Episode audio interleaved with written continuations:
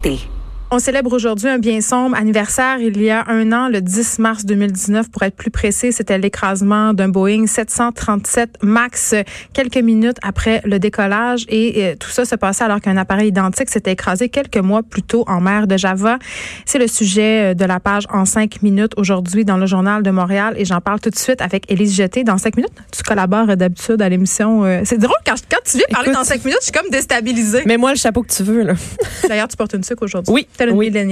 Bon, euh, revenons euh, à nos avions. Oui. On a rapidement fait un lien entre les deux accidents vu le type d'appareil qui avait été qualifié de conforme, hein, conforme Oui. pardon, euh, par ailleurs par la Federal Aviation Administration. Tout était supposé être beau. Mais finalement, non. Oui. Finalement, non. Ben là, euh, c'est parce que c'est ça. Il y a un rapport qui a été dévoilé hier euh, et ce serait évidemment tout l'inverse. Ce ne serait tout pas beau. Qu'est-ce qu'on a appris dans ce rapport, Élise? On a appris notamment que c'est le titre d'ailleurs de la page en cinq minutes de ce matin. Fond, il était fondamentalement défectueux et dangereux, l'appareil. Donc, c'est vraiment troublant parce que ça fait bon un an que euh, on étudie l'appareil, on essaie de savoir comment ça se fait que euh, deux appareils vraiment similaires ont eu à peu près le même accident. On se rappelle que euh, C'est pas un hasard, là. c'est pas un hasard, tu sais. Et celui d'Ethi- d'Ethiopian Airlines euh, qui s'est écrasé en Éthiopie tout de suite après son décollage, ça a tué 157 personnes. Et euh, l'accident de Lion Air en mer de Java avait fait 189 morts. Donc, tu sais, on parle pas de 3-4 blessés. Là. Tu sais, c'est comme deux gros accidents où tout le monde meurt, tu sais. Et euh, ma plus grande peur, c'est l'avion. oui, mais ça me tentait pas de faire leur 5 minutes. Aujourd'hui parce que je savais que j'allais capoter. Mais à cause du coronavirus, je vais pas voyager dans les prochains mois, donc c'est tant mieux, c'est tant mieux. Euh, c'est la commission donc des transports du Congrès américain qui a dévoilé ce rapport-là. Et ce qu'on nous dit principalement, c'est que le c'est le système anti-décrochage MCAS qui était défectueux. Donc le MCAS, c'est pour Maneuvering Characteristic Augmentation System. Bon, c'est vraiment pas euh, mon euh, patate de thé de prononcer ça. Pour faire une tradu- traduction libre, système d'augmentation des caractéristiques de manœuvre. T'aurais dû le faire direct de même. En que- gros, non, mais c'est parce- menacé. Je sais bien.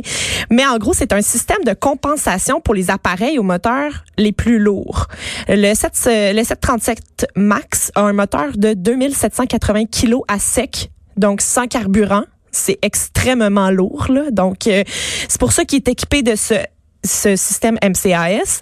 Et euh, ce qu'on montre dans notre page en cinq minutes du jour, c'est que le MCAS qui a fait défaut, euh, on s'en sert principalement quand l'avion est pas à plat. Donc, quand l'avion est à l'horizontale, euh, un vol à plat, donc quand il est- ça fait un petit bout qui est parti, il est dans les airs, C'est pour ça que ça, les choses se gâtent au décollage. au décollage. Parce que dans le fond, quand il est à plat, le flux de l'air frappe l'avion dans un angle classique. Donc, de face, l'avion frappe dans un sens, le, le, le vent arrive de face complètement.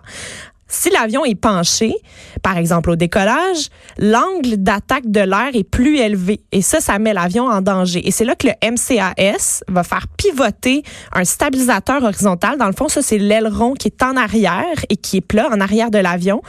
Et euh, dans le, il fait un petit pivot là, dans le sens anti-horaire et ça abaisse le nez de l'avion.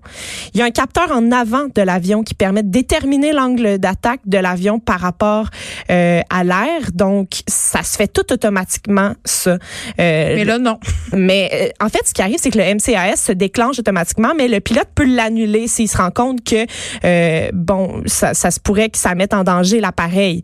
Mais aussitôt que euh, c'est annulé, cinq secondes plus tard, ça peut repartir. Il peut se redéclencher tout seul. C'est un manque de formation des pilotes qui sont pas au courant. Je- par la suite, oui, c'est une autre conclusion qu'on a tirée, mais ce qui complique la manœuvre volontaire, c'est qu'il y a une manœuvre automatique qui est trop euh, qui est trop fréquente en fait tu sais si euh, il y a quelque chose qui se déclenche là tu te rends compte que c'est pas la bonne affaire en tant que pilote tu peux rien faire. ben tu l'arrêtes mais cinq secondes plus tard il peut se redéclencher Ah. Euh, donc c'est euh, évidemment bon ce modèle d'avion là est cloué au sol il y en a plus là dans les airs et inquiétez-vous pas là ils sont ils sont plus là ils sont plus euh, en action Euh, Mais ça a vraiment entaché la marque Boeing parce que moi, dès Totalement. que je prends un vol et que c'est un Boeing, c'est quand même la majorité des avions qui font On le long dit courrier. que c'est la crise la plus grave de cette compagnie-là en 104 ans d'histoire.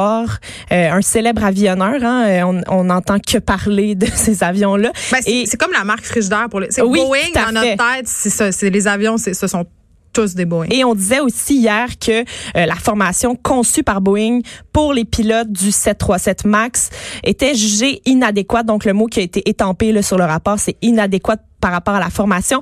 Euh, le rapport préliminaire qui avait été publié en avril 2019 euh, par les enquêteurs éthiopiens, donc sur les lieux de, du drame, ça, eux autres, ils avaient souligné que les pilotes avaient respecté les procédures qui étaient recommandées par Boeing, mais ils n'avaient pas été en mesure de reprendre le contrôle de l'appareil. Néanmoins, tu sais, comme ils avaient tout donné finalement, puis ça avait juste pas fonctionné. Imagines-tu? Et, l'avion avait piqué du ah. nez.